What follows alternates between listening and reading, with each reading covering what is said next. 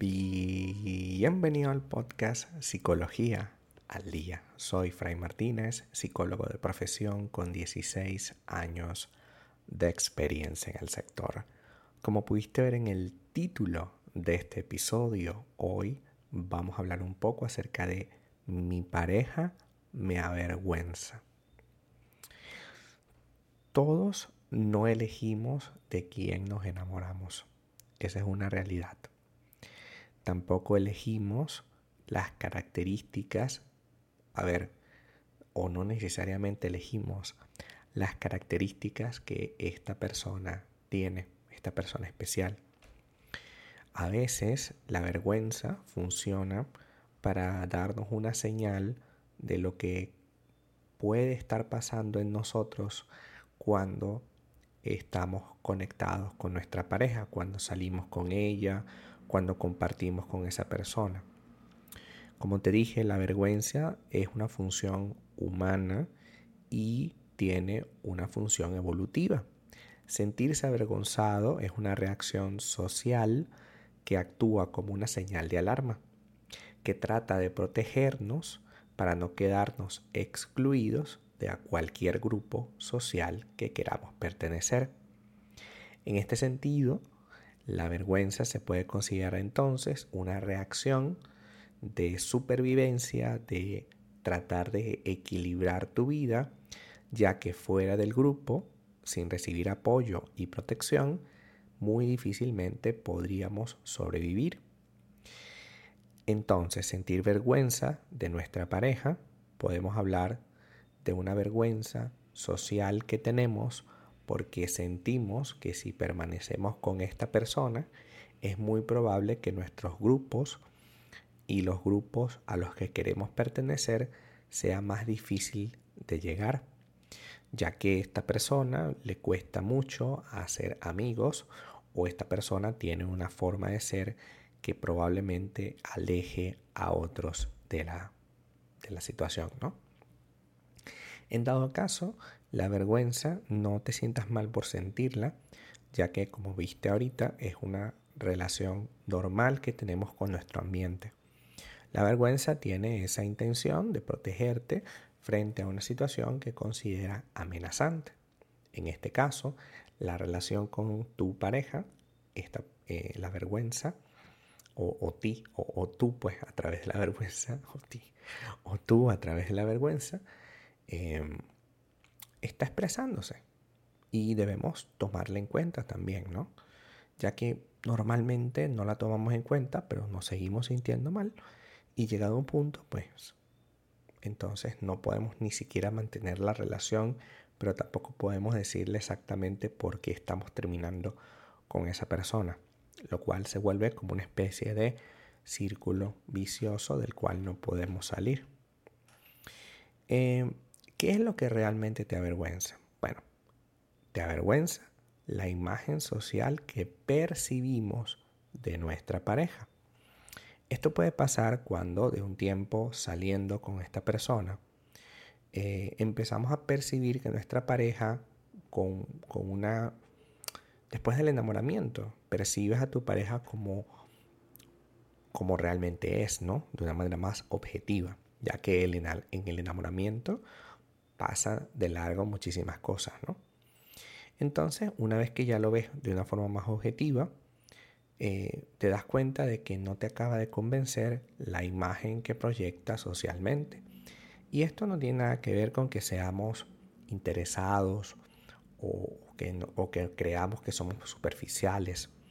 En realidad es una situación completamente normal, ya que nosotros queremos encajar en ciertos grupos y evidentemente si tu pareja está muy lejos de eso, va a ser como más difícil para ti poder encajar.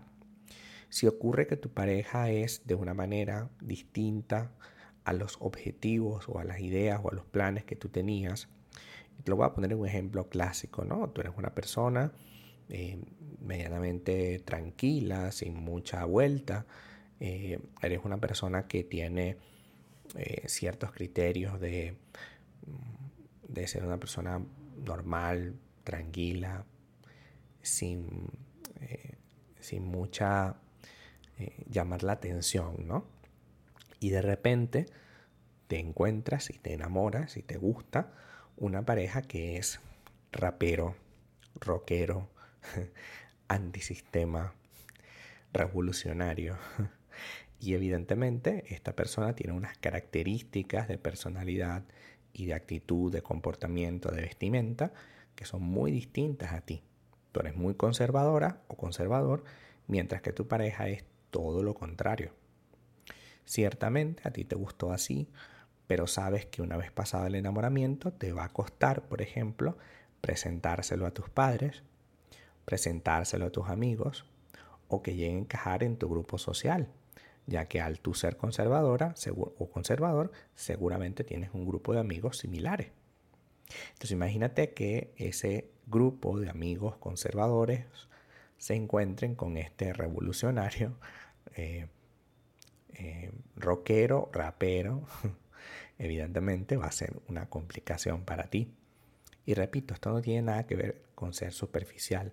Es que llega un punto en el que nos damos cuenta que nuestra pareja es muy distinta a los planes que habíamos eh, planteado desde el principio de nuestra vida. Y si somos personas, al contrario, muy revolucionarias, vanguardistas, que vamos eh, queriendo cambiar la sociedad y nos encontramos a una pareja y nos gustó, pero que es muy conservadora, que es muy tradicionalista, es probable que también tengas un criterio de, vergüenza. O sea, no, solamente estoy hablando de alguien eh, de una manera u otra, sino que sea totalmente distinto a ti. Si eres una persona vanguardista, eh, que, va con el, que va con la moda y no sé qué, y te encuentras con una persona súper conservadora, también vas a tener líos. Por lo tanto, es imprescindible que entiendas que eso que sientes es completamente normal y dos, tienes que hacer algo al respecto. No se trata de ser superficial, no se trata de ser una persona eh, que se guía por lo que dicen los demás, sino se trata de que evidentemente esto, esto representa un problema. Y tú tienes que hacer algo al respecto con el problema que eso representa. Tienes que darte cuenta que ya no te sientes cómodo con tu pareja y tienes que tomar una decisión. O continúas con tu grupo o continúas con tus aspiraciones, tal cual como las tienes, o las modificas en función de tu relación. Tienes que tomar una decisión, porque no es sano que, por ejemplo, no lo invites a las reuniones familiares, no lo invitas a las reuniones con amigos, porque sabes que no va a, no va a salir del todo bien. O ajustas a esa persona a tus grupos o te ajustas tú a esa persona y sus grupos y deja de estar en los tuyos. O deja a la persona y continúa buscando otra que se ajuste a tus grupos. La idea es que tú estés cómodo o cómoda en tu vida. Hasta acá nuestro episodio del día de hoy. Complicado. Muchísimas gracias por quedarte aquí hasta el final. Si deseas saber más sobre mi contenido, www.fraymartinez.com.